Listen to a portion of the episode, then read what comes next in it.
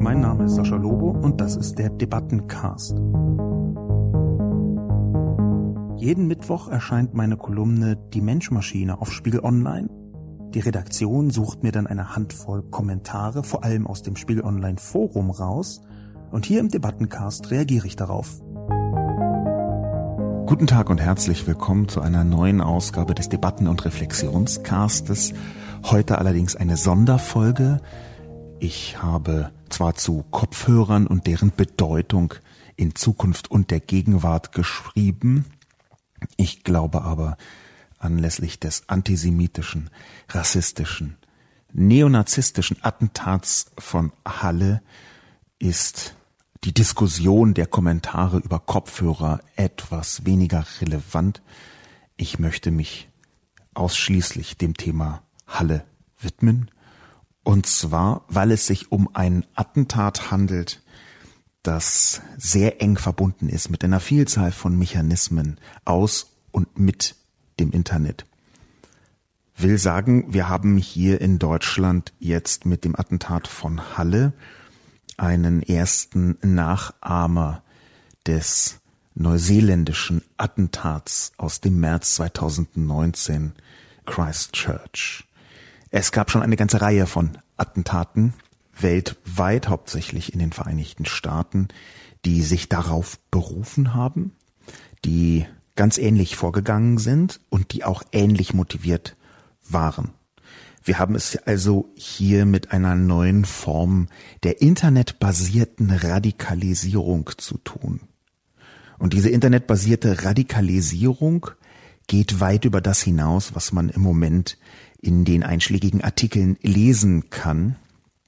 Ich glaube, dass es sich lohnt, da näher reinzuschauen. Trotzdem ist dieser Podcast, diese Stunde Besprechung von Halle, wo ich einige Medienkommentare mit einbauen möchte, um sie zu besprechen in gewohnter Weise.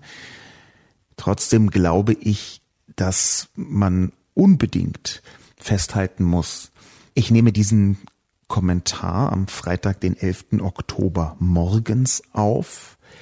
Bitte alles Nachfolgende verstehen als bezogen auf den gegenwärtigen Stand der Ermittlungen, die man in der Presse öffentlich lesen kann.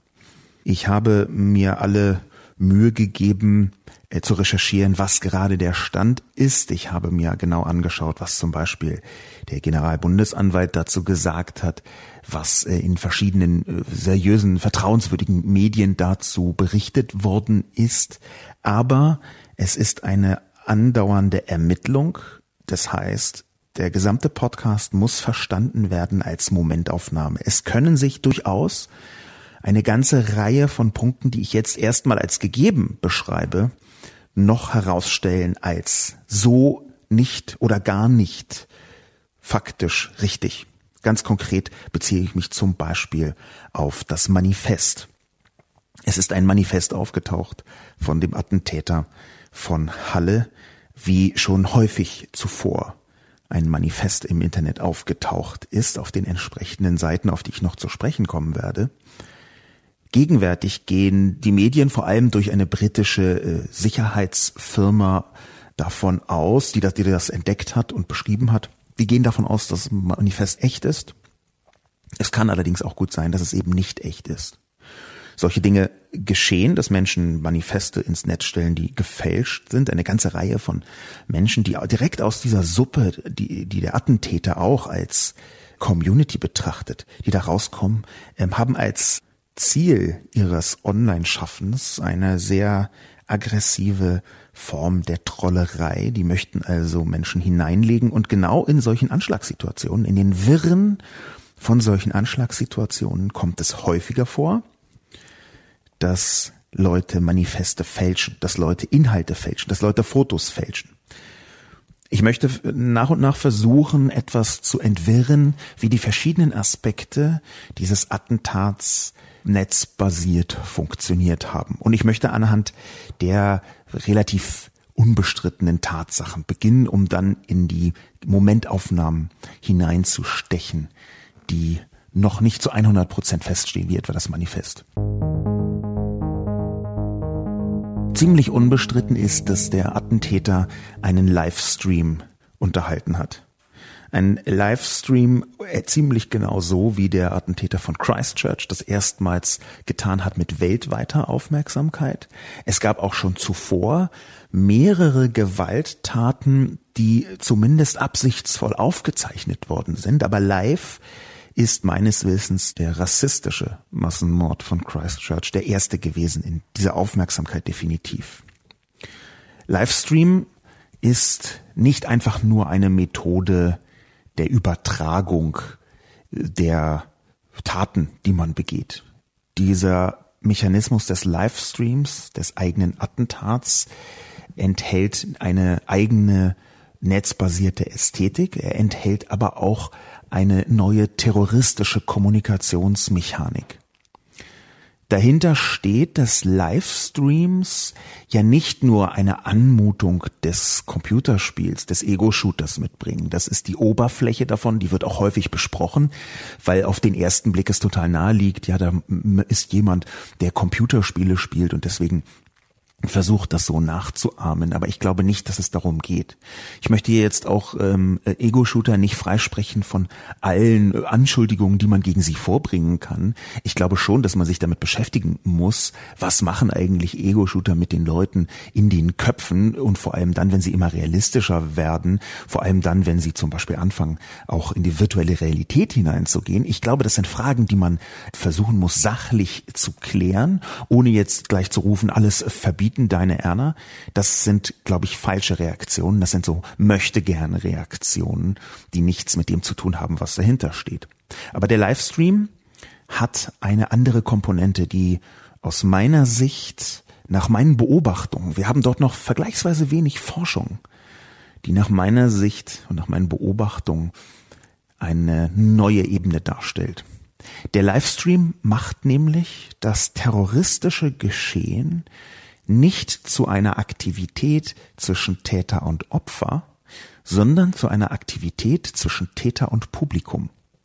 Das heißt, der Täter ist ein bisschen aus seiner Wirklichkeit herausgezogen, agiert als verlängerter Arm eines wohlmeinenden Publikums. Die intensivste Beziehung in dieser Situation ist eine Publikumsbeziehung zwischen Täter und den Leuten, die zuschauen, seiner Community, der weltweiten Community, auch einer imaginierten Community, die erst später entstehen wird. Der Täter hat also eine merkwürdige Form, so ist meine Interpretation davon, von Einbruch seiner Netzcommunity Welt in seine situative Anschlagsrealität. Das kann man fast als eine Art von Internet-Trance beschreiben. So würde ich das interpretieren, weil in dem Moment alles um ihn herum eine Staffage ist. Ich habe das in völlig anderen Kontexten, in völlig anderen Bereichen selber schon erlebt, natürlich nicht in einem Anschlagskontext, sondern wie man auf einmal eine Verbindung eingeht als live übertragene Person mit seiner Community und die Welt um einen herum weniger wichtig wird. Und ich glaube, das ist sinnvoll, dem nachzuspüren. Ich habe das selber erlebt, weil ich von ganz von Anfang an die allerersten Livestreaming-Communities nicht nur beobachtet habe, sondern da auch selber Teil davon war. Die Rede ist jetzt nicht von Twitch, was die Plattform ist, die gehört Amazon, wo dieses Attentat übertragen worden ist. Die allerersten Plattformen dafür waren Smartphone basiert und sind etwa 2008 größer geworden, 2009. Eine davon, die ich häufiger benutzt habe, hieß Quick oder Kick, Q-I-K geschrieben, wo man schon sehr früh mit dem Smartphone streamen konnte. Ich habe das damals getan und bin einfach häufiger live auf Twitter streamen mit einem Link, den man dort verschicken konnte, rumgelaufen und habe einfach mit Menschen gesprochen dieses Gefühl, live zu senden, gibt einem eine Loslösung von der Welt, die einen direkt umgibt. Man geht eine Beziehung ein mit dem Publikum und verhält sich viel eher zum Publikum, dem man die Welt präsentiert. Ich gebe zu, dass das ein großer Bogen ist, den ich hier schlage. Und ich möchte nochmal sagen, dass es sich um eine These handelt, die ich hier aufstelle. Aber ich glaube, der Livestream ermöglicht den Menschen eine Distanz zur sie umgebenden Welt einzunehmen. Der Livestream ermöglicht, dass man sich aus der Welt herauslöst, die einen direkt umgibt und sich als Teil, als verlängerter Arm der Community begreift. Das hilft bei der Motivation, so glaube ich das zumindest, Unmenschliches herzustellen, wie ein solches Attentat zu begehen. Ich glaube, dass man darüber sprechen muss, was und wie Livestreams psychosozial funktionieren. Und ich bin großer Fan von Livestreams. Ich glaube, dass das ein Teil der Zukunft ist. Ich bin ja selbst auch bei Twitch unterwegs und habe da schon ein paar Projekte gestreamt. Aber ich glaube, dass Live das große nächste Thema ist. Das ist jetzt auch kein magischer Glaube, den ich mir so aus den Fingern gesogen habe. Es gibt dafür viele Anzeichen. Viele, viele andere Menschen haben das äh, bereits auch so gesehen und schon vor mir entdeckt. Es gibt eigene Plattformen wie YouNow. Sowohl Facebook wie auch YouTube bieten Live-Mechanismen an. Twitter ja sowieso schon lange. Die haben Periscope gekauft. Ich habe dazu auch schon mal einen Artikel im Spiegel geschrieben. Das Live-Element hat eine Form von Lagerfeuergefühl, die es mitbringt. In diesem Attentatskontext ist das natürlich monströs. Aber das, was früher das Fernsehen war, im 20. Jahrhundert, wo man kollektiv genau wusste, am Samstagabend um 20.15 Uhr schauen alle Menschen Wetten das mit Thomas Gottschalk. Dieses Lagerfeuergefühl, das ist ja nicht per se gesagt, dass das immer ein positives Gefühl sein muss. Es ist das Gefühl der Gleichzeitigkeit von ganz vielen Menschen, der Gemeinsamkeit. Ich glaube, dass das eine Rolle spielt. Und ich kann noch nicht sagen, in welcher Ebene das eine Rolle spielt. Aber ich glaube, dass der Livestream für sich genommen eine sehr wichtige Motivation darstellt. Das ist einer der Aspekte des Internets bei diesem Attentat gewesen. Ein weiterer Aspekt des Internets ist die Durchführung beziehungsweise die Vorbereitung mit Hilfe von Waffen. Das ist einigermaßen gesichert dass der Attentäter von Halle seine Waffen selbst gebaut hat. Ich möchte hier ein Zitat bringen vom ZDF, genauer gesagt von Frontal 21, ein journalistisch-investigatives Magazin des ZDF, hat eine Mitteilung zu einem eigenen Film herausgebracht, die ich jetzt hineinbringen möchte in diesen Podcast. Halle-Attentäter nutzte 3D-Drucker für Waffenproduktion. Der Attentäter von Halle hat Teile mehrerer Schusswaffen, die zum Einsatz kamen, mit Hilfe eines 3D-Druckers hergestellt. Zuvor hatte Stefan B. offenbar selbst detaillierte Anleitungen zum Bau von Waffen im Internet verbreitet. Darunter waren Pläne für eine Maschinenpistole des Typs Luti, die der Attentäter bei der Tat bei sich trug. Der 27-Jährige, den die Polizei noch am Mittwoch festgenommen hat, stellte zudem 3D-Modelle für Magazine und Einzelteile von Waffen ins Internet. Frontal 21 liegen 38 Dateien vor. Mit entsprechender Technik ließen sich die Bauteile damit ausdrucken. Der Bau von Waffen, auch mit Hilfe eines 3D-Druckers, ist in Deutschland ohne ausdrückliche Erlaubnis verboten. Stefan B. veröffentlichte zudem eine englischsprachige Anleitung zur Herstellung von Munition für eine selbstgebaute Schrotflinte. Auf einem Foto ist zu sehen, dass auf eine der Patronen ein Hakenkreuz gemalt wurde. Zeitstempel der Bilddateien legen nahe, dass B. spätestens im Juni 2019 mit den Vorbereitungen für einen Anschlag begann. Wenn diese Recherchen in der Form stimmen, wie sie hier vorgetragen werden, davon gehe ich im Moment aus, dann haben wir mit dem Attentat eine neue Dimension erreicht, was die Gefahr durch ganz konkrete netzbasierte Anschlagspläne erreicht. Es ist schon häufiger passiert, dass in Deutschland natürlich Wissen im Internet verwendet worden ist, um Attentate vorzubereiten. Meistens ist das eher im islamistischen Kontext geschehen, wo zum Beispiel Bombenbauanleitungen verwendet worden sind. Die Sauerlandgruppe etwa soll, das ist mein gegenwärtiger Kenntnisstand, auch Internetinformationen verwendet haben. Aber hier stellt sich eine Reihe von neuen Fragen, denn für eine Sache sind Informationen, wie man zum Beispiel mit äh, Puderzucker und Pflanzenschutzmitteln und sonst was eine Bombe herstellt. Etwas anderes ist, wenn man 3D-Drucker benutzt.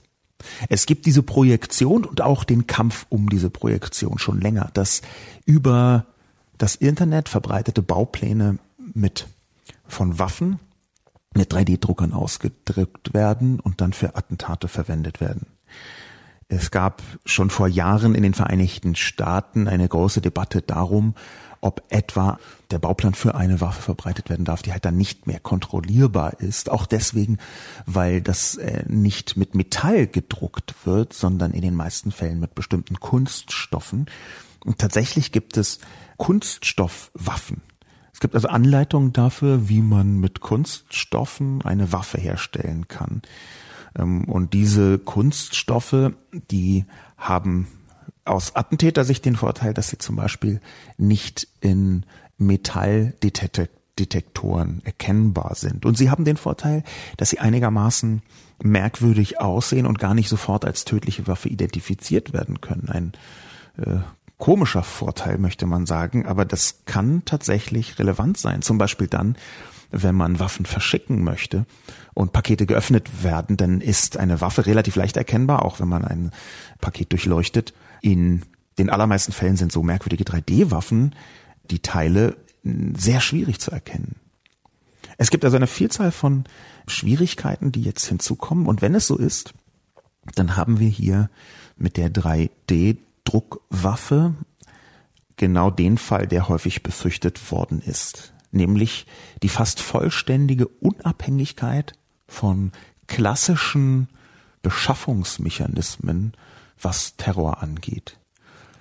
Wenn man sich anschaut, wie vergleichsweise viele Attentäter, vergleichsweise viele Verbrecher gefangen worden sind, dann war das zum Beispiel dabei, dass sie versucht haben, Waffen sich zu beschaffen. Das weiß die Polizei, das wissen die Behörden und greifen genau da ein. Sie schauen zum Beispiel, wer ist Waffenhändler, können wir den überwachen und dann anhand deren, von dessen Kommunikation rausfinden, wer wann wie eine Waffe beschafft hat. In dem Moment, wo man Waffen 3D ausdrucken kann, ist fast kein Kontakt nach außen mehr notwendig, außerhalb des Internetkontakts. Das ist eine technische Vereinzelung des Täters. Und diese technische Vereinzelung des Täters bedeutet, dass sich ganz viele Mechanismen ins Netz verschieben, wo man bekannterweise anonym vorgehen kann, wenn man weiß, wie das geht. Das ist gar nicht so leicht, das geht aber. Und ab der Sekunde ist ein Täter zwar kein Einzeltäter mehr, auch das wird gerade gegenwärtig intensiv diskutiert, aber ein einzeln vorgehender Täter. Er wird sowohl über das Netz radikalisiert, wie auch er beschafft sich die Waffen über das Netz und er beschafft sich ein Publikum über das Netz. Das heißt, es ist ein fast ausschließlich netzbasierter Anschlag, der hier vorliegen könnte. Ich möchte gar nicht ausschließen, dass dieser 27-jährige Nazi Kontakte auch im denklichen Leben hatte. Theoretisch wäre es gar nicht notwendig gewesen. Der Typ der Maschinenpistole, die er verwendet hat, Luti, nennt sich die. Die ist auch ziemlich krass, wenn man die nachverfolgt, diese Maschine. Denn hier habe ich einen Zitat aus dem Guardian. Ein Artikel ist überschrieben mit Germany's Jewish Leaders Condemn Police Response to Halle Attack.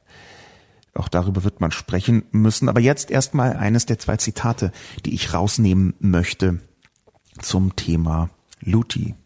Philip Luthi, who believed British gun control laws were fascist, devoted his life to publicizing blueprints for making firearms from easy to obtain materials, with the goal of allowing private citizens around the world to flout gun restrictions by building weapons at home.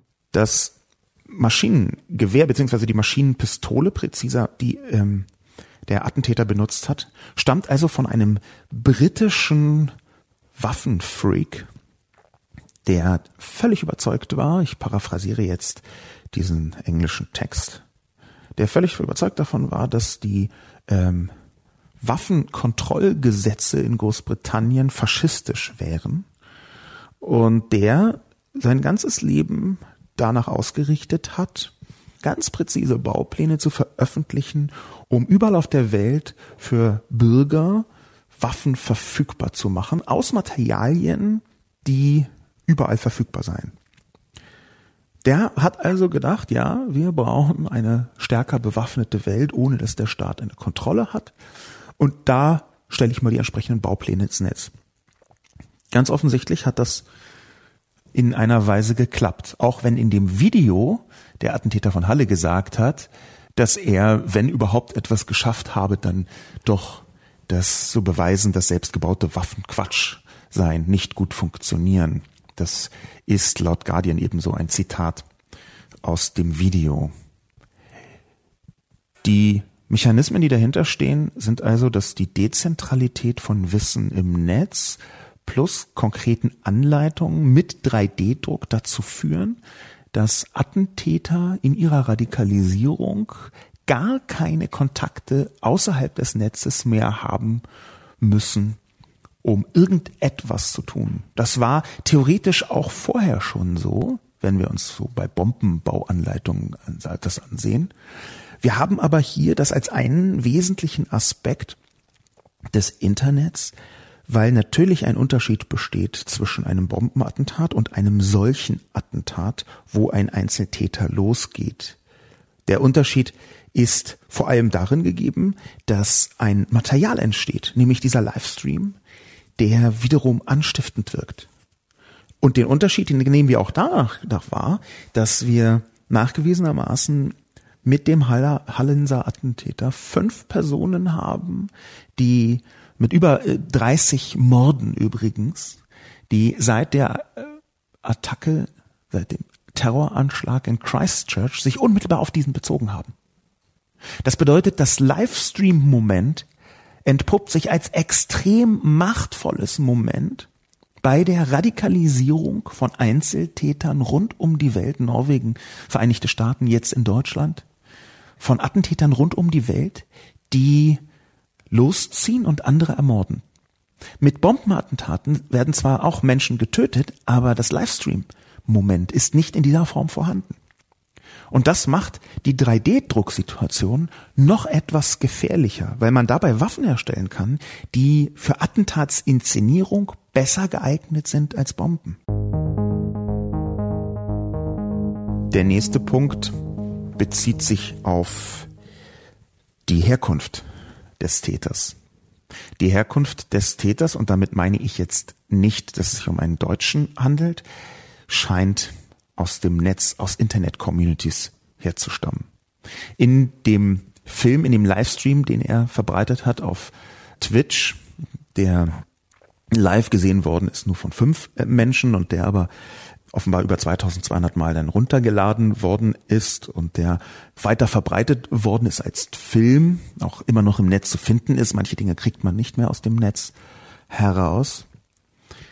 In dem Film beschreibt der Täter eine Reihe von hm, Mechanismen, die auch, auch Begriffen, auch einzelnen Worten, die sich sonst der Gamer-Community zuordnen lassen. Und Gamer Community muss man hier etwas größer sehen und auch schon teilweise abgelöst von Games selbst. Das ist eine Begrifflichkeit, mit der man vorsichtig umgehen muss, weil natürlich hier eine Schwierigkeit besteht. Es spielen so viele Leute Online-Games, so viele Leute Videogames, so viele Leute Games aller Art, dass man eigentlich nicht mehr davon sprechen kann, dass es sich um eine Community handelt. Und trotzdem sehen wir, dass ein bestimmter Teil dieser Gamer-Communities eine gewisse toxische Anziehungskraft entwickelt und auch eine toxische Ideologie entwickelt. Das, was sowohl im Manifest wie auch in dem Video erkennbar ist, ist eine vergleichsweise typische Mischung, die auch schon im Christchurch-Manifest erkennbar war. Diese typische Mischung, die bis in die einzelnen Worte hineingehen, diese typische Mischung ist bei vielen jungen, wütenden Männern eine hochwirksame Ideologie des Hasses. Was ist diese Mischung? Es handelt sich um Antifeminismus, Rassismus und Antisemitismus. Diese drei gemeinsam scheinen auch diesen Mann zu einem Attentat bewogen zu haben, einem mörderischen Attentat. Man muss das im Detail genau erklären. Das, worum es hier eigentlich geht, ist die Überzeugung, die zutiefst rassistische Überzeugung, es sei gerade ein sogenannter White Genocide im Gang, also ein weißer Genozid. Das ist nicht nur eine Verschwörungstheorie dahinter steht, sondern natürlich auch eine zutiefst rassistische Überzeugung. Denn danach dieser angebliche weiße Genozid, ein Begriff, der selbst hochtoxisch ist, den man, glaube ich, sehr, sehr vorsichtig verwenden muss, der ist im Christchurch Manifest auch wörtlich vorgekommen, ist wörtlich beschrieben worden. Der geht davon aus, dass die schiere Existenz nicht weißer Personen in Europa automatisch bedeutet, dass es weniger weiße Menschen in Zukunft geben wird. Weiß ist hier auch eine komplett rassistische Zuschreibung. Das ist nicht so, wie wir weiß oder schwarz oder benutzen im beschreibenden Sinn von, das ist eine weiße Person oder ein alter weißer Mann und das ist eine schwarze Person. Das ist hier eine extrem enge Eingrenzung auf ein paar europäisch stämmige Personen, die eher als Phänotypus betrachtet werden. Und zwar eine rassistische Einschränkung. Und da ist die Überzeugung, durch die Geburtenraten von nicht weißen Menschen, die höher seien als die von weißen Menschen, das wie gesagt jetzt aus einer rassistischen Perspektive, gibt es irgendwann in Zukunft kaum oder gar keine weiße Menschen mehr. Da ist so viel rassistisches, falsches, auch aggressives Gedankengut mit in diesen Überzeugungen, dass man das etwas entwirren muss. Der Antifeminismus, der da drin steckt, ist natürlich einer, der sagt, durch den Feminismus gibt es immer weniger weiße Frauen, die bereit sind, sich mit weißen Männern zu paaren und viele Kinder zu bekommen. Die Basis also der Gegenwehr, denn so betrachten diese Rassisten das, sie wehren sich gegen diesen angeblichen White Genocide. Die Gegenwehr wird ihnen verunmöglicht, weil Frauen Feministinnen sind. Sie betrachten das Selbstbestimmungsrecht von Frauen, was die Ausgangsbasis ist für jede freie Gesellschaft. Sie betrachten das als eine Entfernung der Funktion der Frau als Gebärmaschine, wie es in faschistischen Ideologien stets ist. Faschistische Ideologien wollen über die Zahl der eigenen, der eigenen, ja, der eigenen Crowd, der eigenen Gemeinschaft. Über diese schiere Zahl wollen sie Macht bekommen. Und dazu sind Frauen, die die Fresse halten und möglichst viele Kinder kriegen, zwingend notwendig, sowie Männer, die Krieger sind.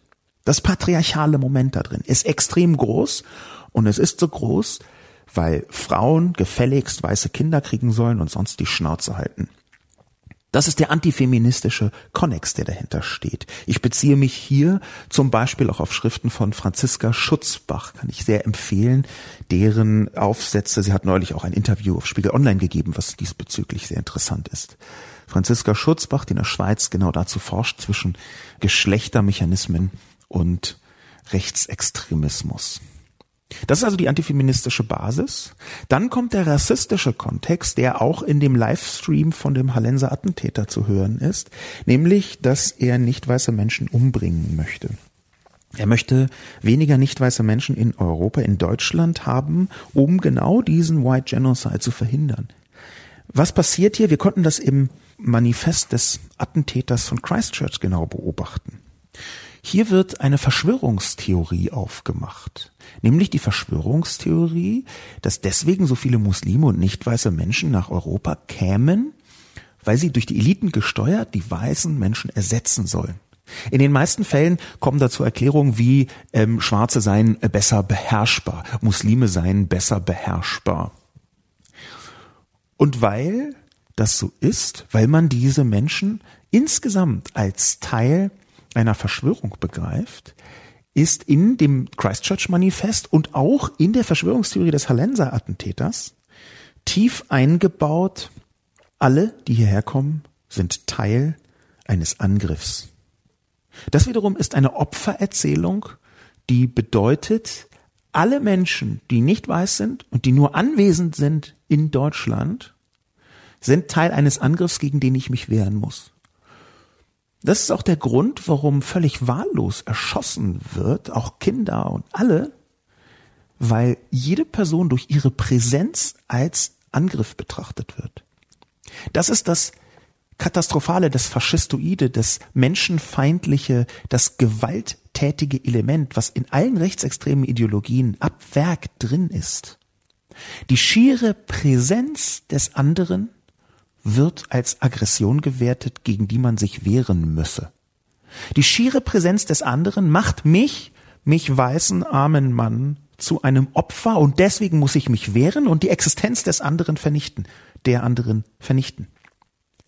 Das ist die Verschwörungstheorie, die einhergeht nicht nur mit rassistischen Elementen, sondern eben auch mit antisemitischen äh, Elementen.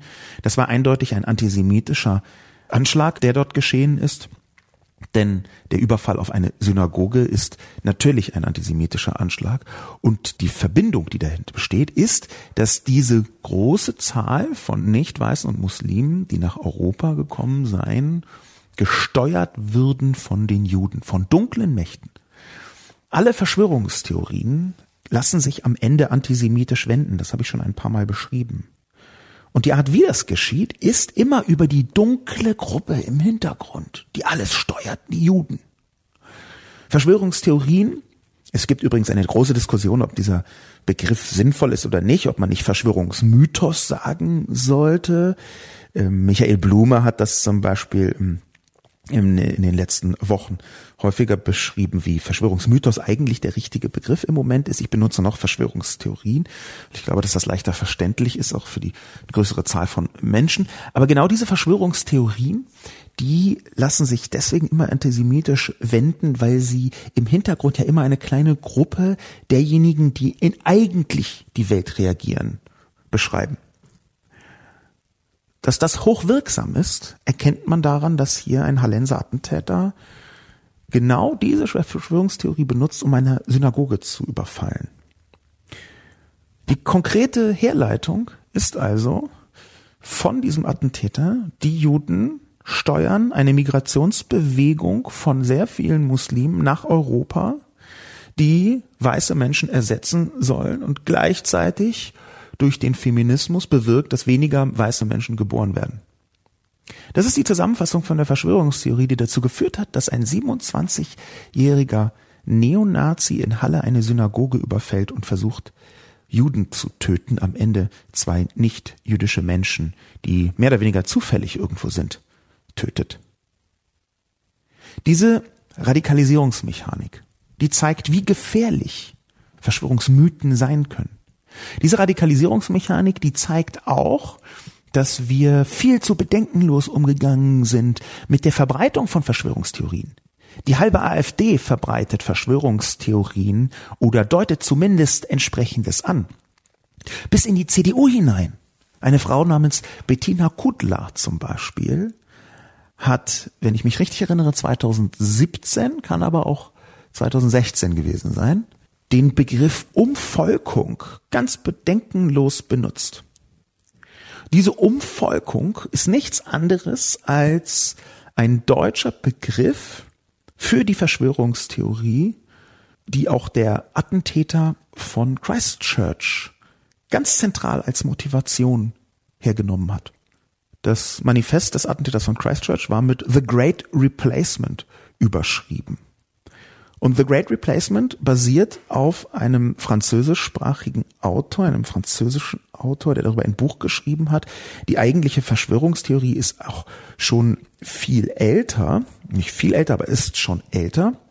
Er lässt sich noch weiter zurückverfolgen in verschiedenen Dimensionen und verschiedenen Geschmacksrichtungen. Aber dunkle Mächte möchten weiße Menschen ausrotten und zwar durch die Ersetzung und Umvolkung ist da nichts anderes als ein deutscher Begriff dafür. Dieser gesamte Komplex der Verschwörungstheorie, der hat konkrete Folgen. Durch die Radikalisierung, mithilfe des Internets, auch dadurch, wie Verschwörungstheorien sich verstärken, nämlich dass man hier ein Stückchen und dort ein Mosaiksteinchen sich selbst zusammensucht, hier eine Andeutung und dort eine Rede der AfD, die ziemlich genau da hineinpasst, so dass selbst wenn in einer AfD-Rede nicht die konkrete Verschwörungstheorie bestätigt wird, dann doch Anknüpfungspunkte dafür vorhanden sind. Und diese Anknüpfungspunkte werden regelmäßig natürlich auch von irgendwelchen AfD-Funktionären verbreitet was uns dazu bringt, wie der Staat mit drin hängt. Aber vorher noch vielleicht die Netzgemeinde, die Netzkontexte versuchen herzustellen, die mit dabei waren.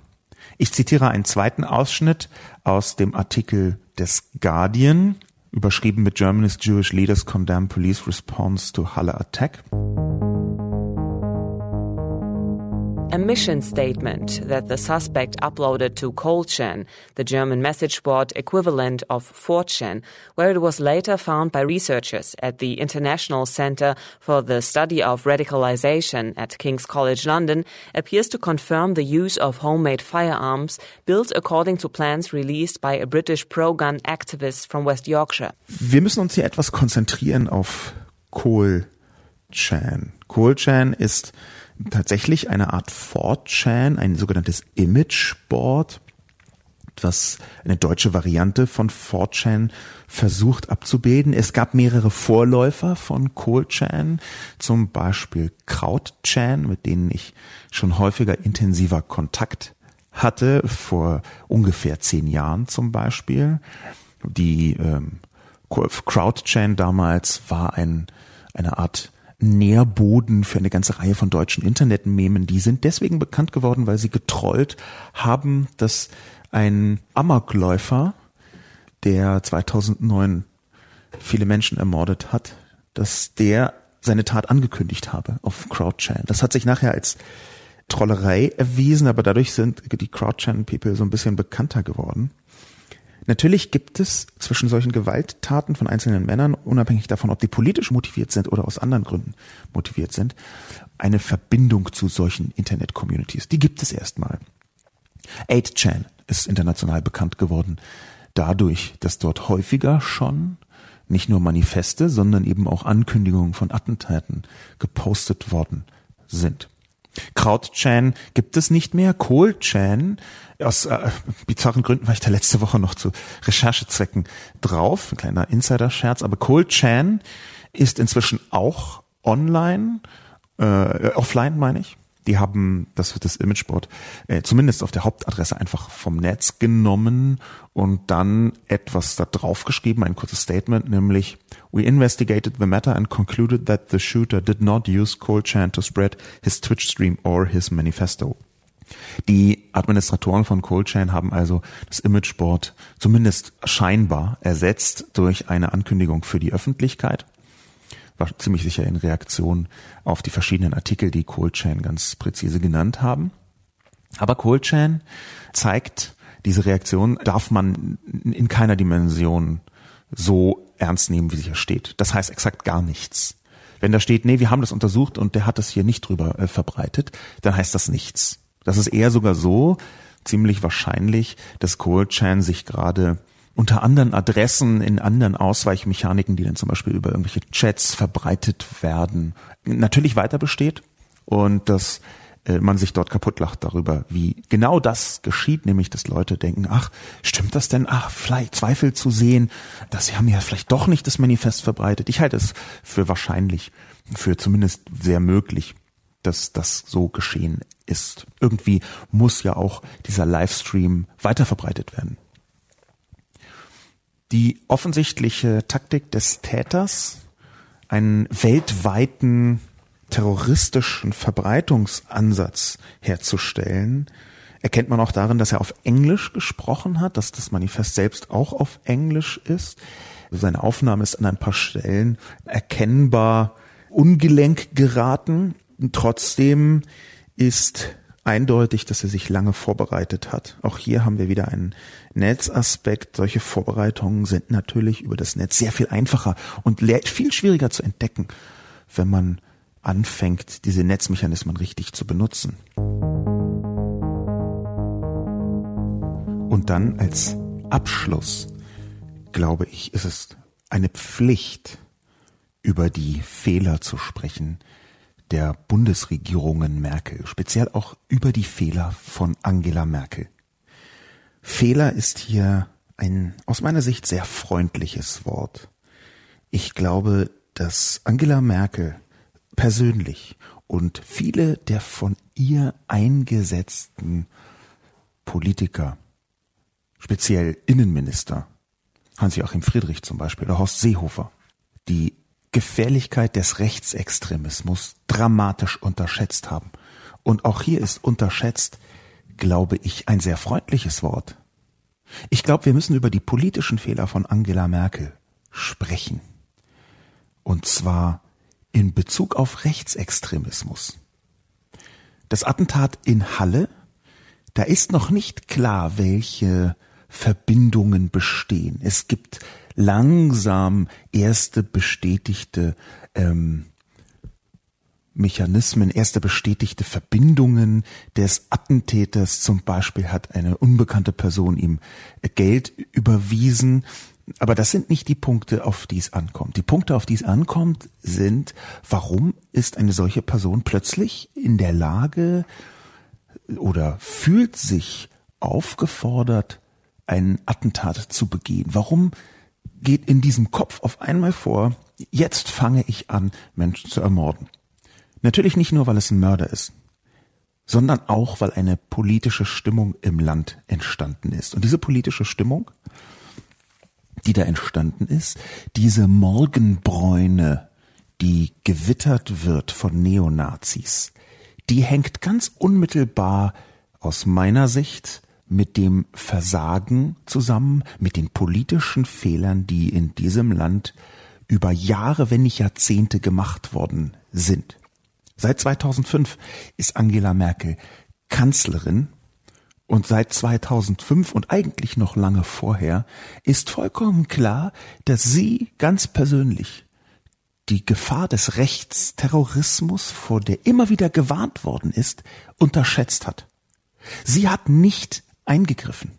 Sie hat nicht sich dafür ausreichend stark eingesetzt, dass zum Beispiel der NSU Skandal aufgeklärt worden ist bei der Verstrickung mit dem Verfassungsschutz. Wie hängt das zusammen mit dem Attentat von Halle?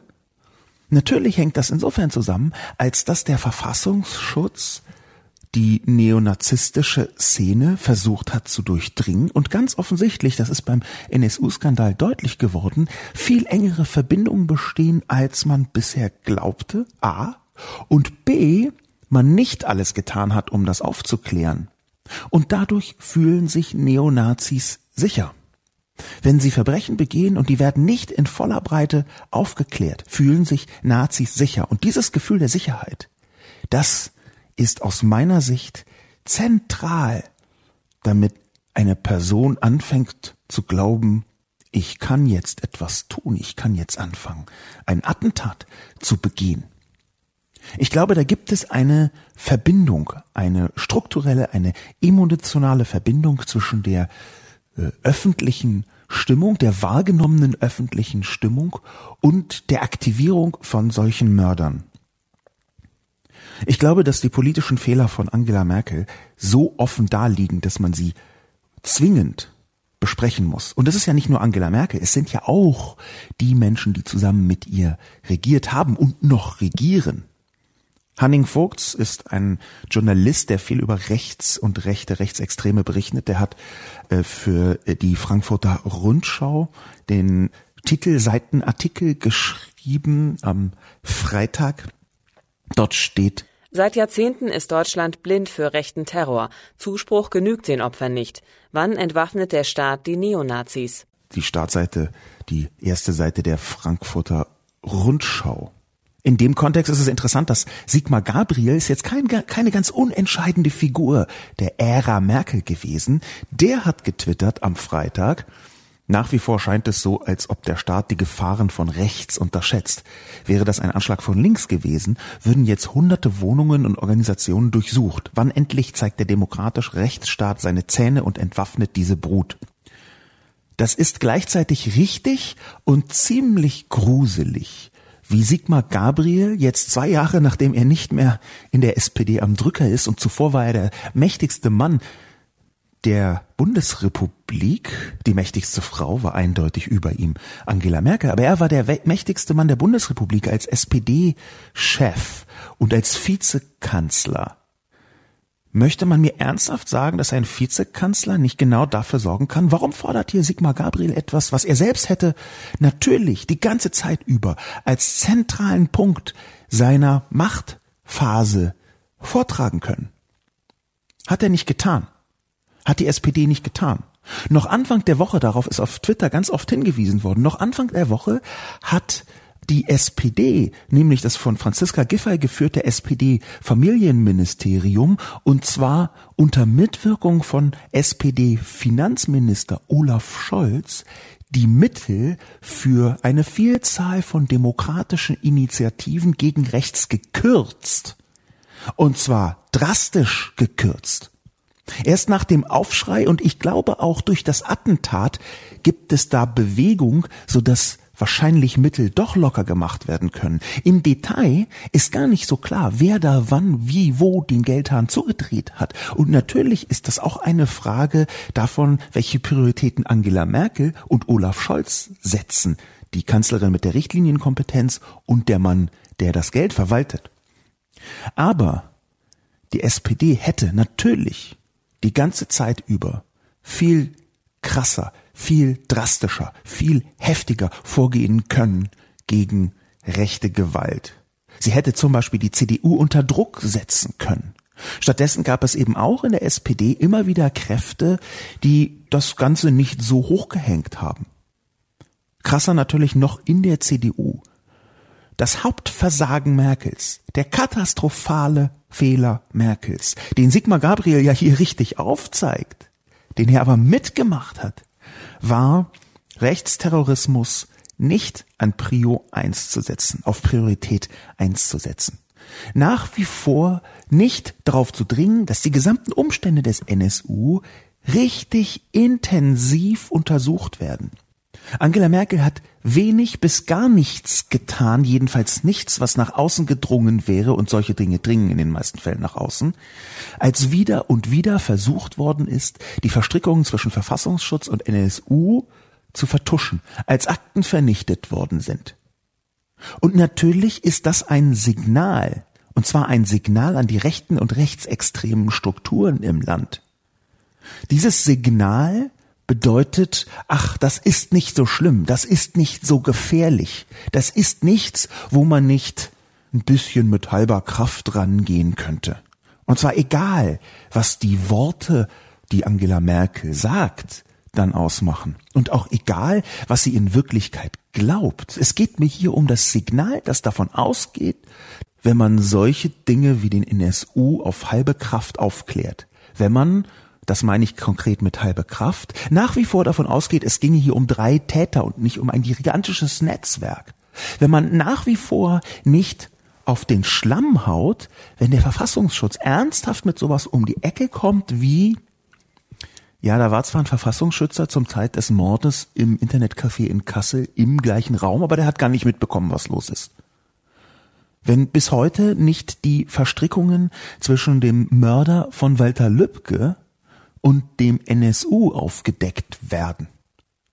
Wenn das alles nicht nach vorne gestellt wird, in die allererste Reihe.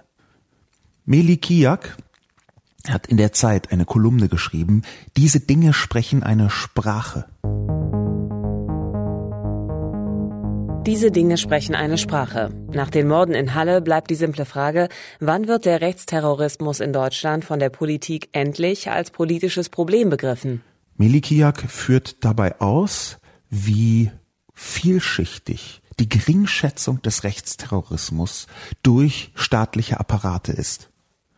Sie führt dabei nochmal aus, wie zum Beispiel, Zitat, In Chemnitz, einem Zentrum der rechtsextremen Aufmärsche und Verstrickungen, werden künftig nur noch 35.000 statt wie bislang 200.000 Euro an zivilgesellschaftliche Initiativen ausgeschüttet. Deutschlandweit werden nicht mehr 400, sondern lediglich 100 Demokratieprojekte unterstützt. Zitat Ende von Meli Kiak. Sie bezieht sich hier genau auf das Programm, was ich eben schon erwähnt habe, von Franziska Giffey, der sozialdemokratischen Familienministerin, unter deren Führung ganz offensichtlich Rechtsextremismus-Präventivprogramme wie auch Exit, das Aussteigerprogramm, gekürzt worden sind.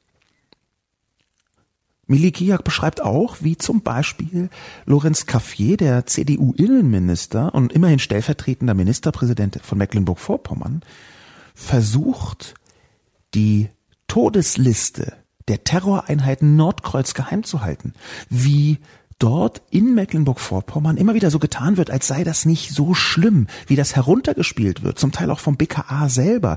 Dabei sind bei der Terrorgruppe in Mecklenburg-Vorpommern sogar ehemalige Spezialkräfte des SEK mit dabei, wie Milikiak ausführt.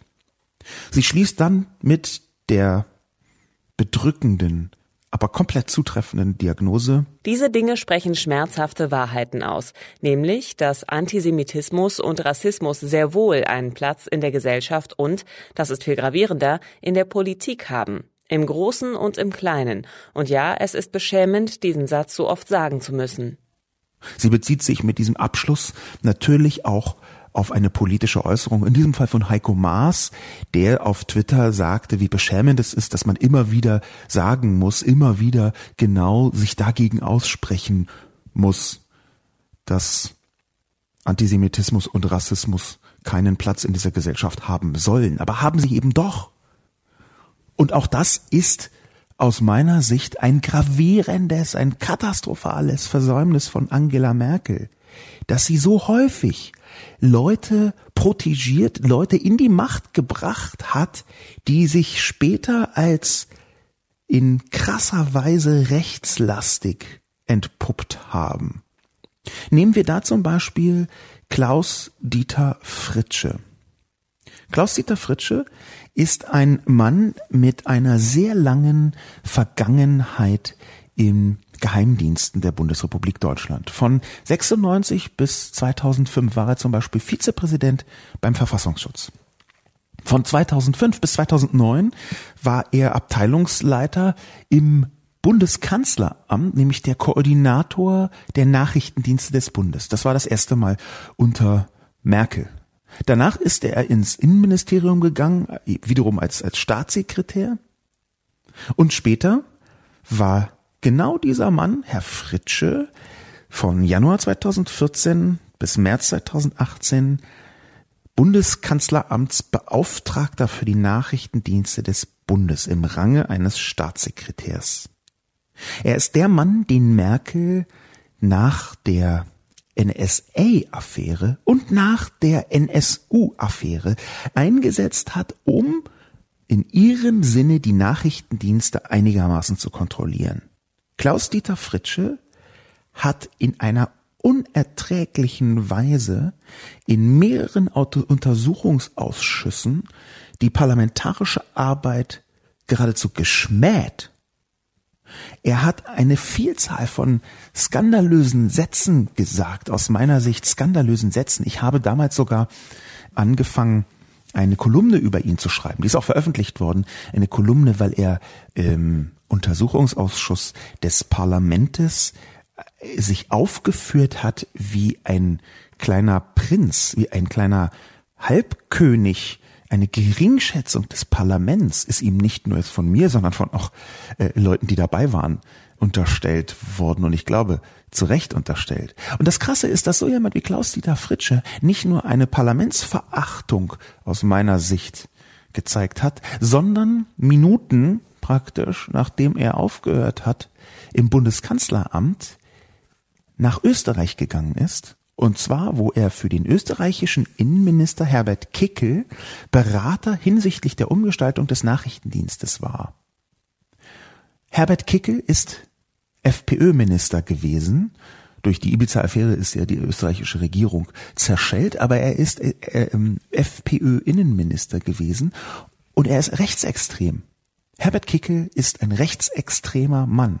Er ist auch sogar in der FPÖ einer der rechtesten Typen, die man sich da vorstellen kann.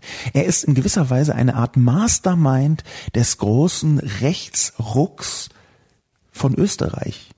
Er ist der Mann, der mitverantwortet hat, als Innenminister, dass die Polizei kurz nachdem die Regierung angetreten war in Österreich, das Amt für Verfassungsschutz in Österreich mit einer Razzia durchsucht hat, und zwar zufälligerweise genau die Abteilung, die für Rechtsextreme zuständig war. Herbert Kickel ist rechtsextrem. Und die Katastrophe, die das bedeutet, wenn ein solcher Mann wie Klaus-Dieter Fritsche direkt von Merkel, übrigens mit Merkels Erlaubnis, hin zu einem rechtsextremen Innenminister in Österreich wechselt. Die Katastrophe, die das bedeutet, wenn so jemand über Jahre, über Jahrzehnte mitverantwortlich war für deutsche Geheimdienste, die dann wiederum eigentlich Nazi-Strukturen aufklären sollten, die ist noch immer unterschätzt, diese Katastrophe. Und wir müssen hier gar nicht erst von Hans-Georg Maaßen anfangen, ich meine, Hans-Georg Maaßen ist ein Mann, der nicht nur von Merkel protegiert wurde, ist übrigens auch von Seehofer, sondern Merkel hat Seehofer quasi freie Hand gegeben und zuvor Hans-Peter Friedrich freie Hand gegeben bei der Auswahl dieser Kräfte für leitende Positionen bei den Geheimdiensten. Nochmal zur Einsortierung. Unabhängig davon, was Hans-Georg Maaßen jetzt macht, das ist ja schwierig Merkel vorzuwerfen. Aber Hans-Georg Maaßen war der Mann, der noch zu seinen Amtszeiten ernsthaft erklärt hat, es hätte linksradikale Kräfte in der SPD gegeben, die eine Art Verschwörung oder sowas ähnliches gegen ihn vorgehabt haben. Linksradikale Kräfte in der SPD, die SPD, die harmloseste und zahnloseste, gerade noch so einigermaßen linke Partei von Mitteleuropa, nennt er linksradikal. Das sagt mehr über seine Position aus. Und es sagt noch viel mehr aus, dass das eben nicht nur eine leitende Person ist, sondern eine Vielzahl von leitenden Personen. Auch eine Vielzahl von leitenden Personen, die teilweise verantwortlich dafür waren, dass der NSU-Skandal nicht in dieser Breite aufgeklärt worden ist, obwohl sie dafür genau eingesetzt waren. Das ist unter der Ägide von Merkel passiert. Merkel hat die Gefahr nicht nur gering geschätzt, sie hat Leute in Amt und Würden gebracht, die strukturell zur Unterschätzung der rechten Gefahr geneigt haben. Und zwar teilweise deswegen, weil wie bei Fritsche ziemlich klar ist, dass sie überhaupt gar kein Problem haben mit institutionalisiertem Rechtsextremismus der Sorte Herbert Kickel. Das ist das Versagen von Angela Merkel. Das ist das Versagen von Angela Merkel, dass sie in dieser Weise unterschätzt hat, wie groß die Rechtsextremismus und Rechtsterrorismus Gefahr war. Wie oft haben wir von Angela Merkel gehört, dass bei der jetzt jüngsten aufgedeckten rechtsextremen Seilschaft in Bundeswehr oder Polizei nun aber mal wirklich etwas geschehen muss? Wie oft hat sie eine aufrüttelnde Rede darüber gehalten, dass das jetzt nicht mehr geht, dass die Polizei in dieser Weise sich verstrickt in rechtsextreme Umtriebe, wie das etwa in Hessen geschehen ist. Wie oft hat sie ein großes Symbol und ein politisch funktionierendes Symbol über das Symbol hinaus eine Aktivität in Gang gesetzt als eindeutige Maßnahme gegen den Rechtsextremismus auf Priorität eins. Es ist nicht so, dass sie selbst in diese Richtung unterwegs wäre. Überhaupt nicht. Natürlich nicht. Es ist schon so, dass sie strukturell unterschätzt hat, dass sie strukturell komplett falsch eingeschätzt hat, wie gefährlich das alles ist, obwohl ihr das Leute immer und immer wieder gesagt haben. Schließen möchte ich mit einer Diagnose genau in diese Richtung von Max Czolek. Max Czolek ist 1987 geboren. Er ist Politikwissenschaftler. Er ist im, am Zentrum für Antisemitismusforschung in Berlin promoviert worden. Er hat eine äh, größere Zahl von Publikationen rund um Antisemitismus und Judentum hinter sich. Er hat zum Beispiel das Buch Desintegriert euch geschrieben, das 2018 bei Hansa erschienen ist. Und er hat auf Spiegel Online einen Artikel geschrieben, der überschrieben ist mit der Sturm, vor dem wir euch gewarnt haben. Denn Angela Merkel wurde gewarnt und sie hat zu wenig getan. Angela Merkel wurde von vielen Menschen gewarnt, von Sachkundigen gewarnt und sie hat zu wenig getan. Der Text von Max Czolek und damit möchte ich mich gleichzeitig verabschieden. Vielen Dank fürs Zuhören und bis zum nächsten Mal. Der Sturm, vor dem wir euch gewarnt haben. Deutschland ist ein Land, in dem der Hass auf andere mühelos vom Wahlkreuz in die Vernichtung übergeht. Es genügt nicht, ein paar Sicherheitskameras bereitzustellen. Wir brauchen einen antifaschistischen Konsens. In einem Statement kurz nach dem Angriff sprach die CDU-Vorsitzende Annegret Kramp-Karrenbauer von einem Alarmzeichen. Aber das ist kein Alarm, das ist die Katastrophe. Alarmzeichen waren es, als halbe Schweinehälften vor die Synagogen geschmissen wurden, Menschen auf der Straße angepöbelt oder ein Politiker von einem Vogelschiss sprach. Das hier ist der Sturm, vor dem wir euch gewarnt haben. Und wir, das sind die, die seit Jahren die Gefahr rechter Angriffe unterstreichen, die den NSU, die Ermordung von Walter Lübcke, den Aufstieg der AfD, die Hetzjagd von Chemnitz und die brennenden Asylunterkünfte als Zeichen deuteten. An dieser Stelle zeigt sich einmal mehr diese deutscheste aller Weigerungen anzuerkennen, dass es sich bei rechten Morden wie denen in Halle zwar um den Angriff eines einzelnen Mannes handeln mag, aber nicht um einen Einzeltäter. Allein weil der Terrorist eine Helmkamera trug, den Anschlag also für ein reales Publikum ins Internet übermittelte. Narzissmus und Hass auf andere, der mühelos den Schritt vom Wahlkreuz zur Vernichtung geht, gehört zu diesem Land. Anderes lässt sich aus der Geschichte bis heute, bis Halle, schwerlich lernen. Die Reaktion auf Halle muss selbstverständlich mehr sein als Betroffenheit. Sie braucht konkrete Vorstellungen davon, was sich verändern muss, damit sich so etwas nicht wiederholt. Das manifestiert sich auch in einer Einsicht, die unter ostdeutschen Juden und Jüdinnen vielleicht verbreiteter gewesen ist als unter Westdeutschen. Dass es nach der Shoah nicht genügt, ein paar Sicherheitskameras und dicke Türen bereitzustellen, damit die Dinge sich nicht wiederholen, sondern dass es einer anderen Gesellschaft bedarf. Die Einsicht, dass Antifaschismus und Antirassismus Teil sein muss der Staatsräson nach 1945, dass also links und rechts keineswegs gleich weit entfernt sind von der bürgerlichen, postnationalsozialistischen Mitte, ist heute nicht die herrschende politische Einstellung. Sie sollte es aber sein. Denn wenn dieses Land 2019 nicht auf einem antifaschistischen Konsens basiert, dann weiß ich auch nicht worauf.